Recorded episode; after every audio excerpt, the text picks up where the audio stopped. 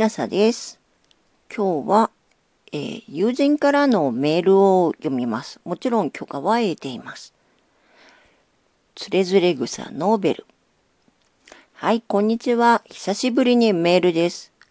ダイナマイトとは、一般的に火薬は大雑把に分けると火薬と爆薬です。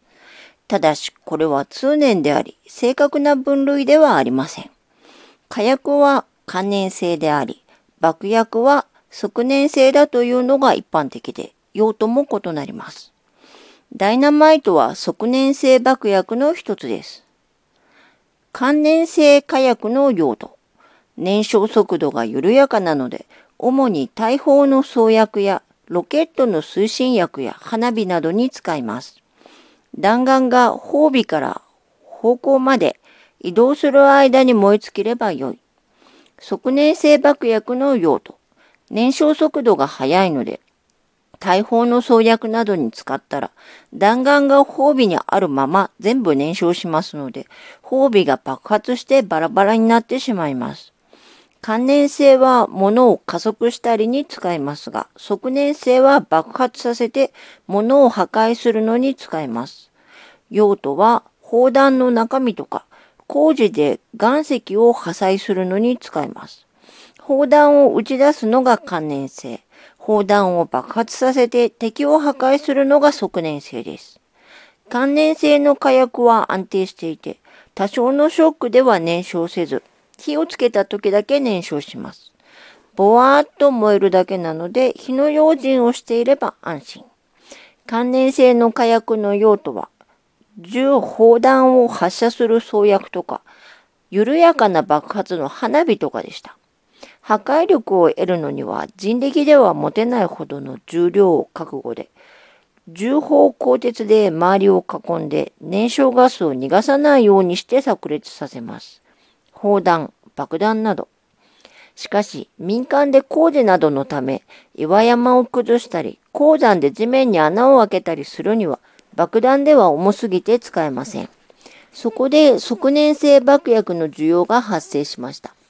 ニトログリセリン C3H5 やピクリン酸です。着火は衝撃を与えます。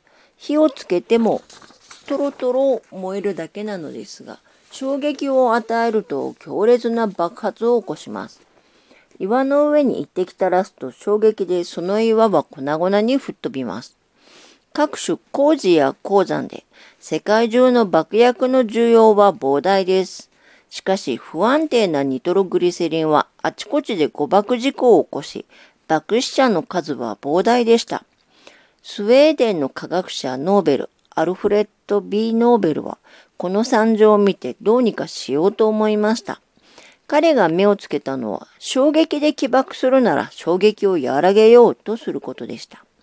そこで彼は珪藻土、粘土とスポンジのようなものにニトログリセリンを染み込ませてみました。これで落としたくらいでは爆発しなくなりました。爆発させるには大きな衝撃が必要になりました。それにはごく少量の火薬でできた雷管という起爆薬をダイナマイト本体にねじ込み、それを起爆させてその衝撃でダイナマイト本体を爆発させます。ダイナマイト本体は火をつけてもトロトロと燃えるだけ。新爆薬ダイナマイトの誕生です。土木工事や鉱山事業は世界中でやってます。安定して使える軽量強力な爆薬の需要は天文学的で、ノーベルは莫大な富を築きました。彼はこの裕福な資金をもとに人類にさらに貢献するのです。今日はここまでです。えっ、と、ちょっと寝る前の、えー、読み聞かせには適してなかったかもしれません。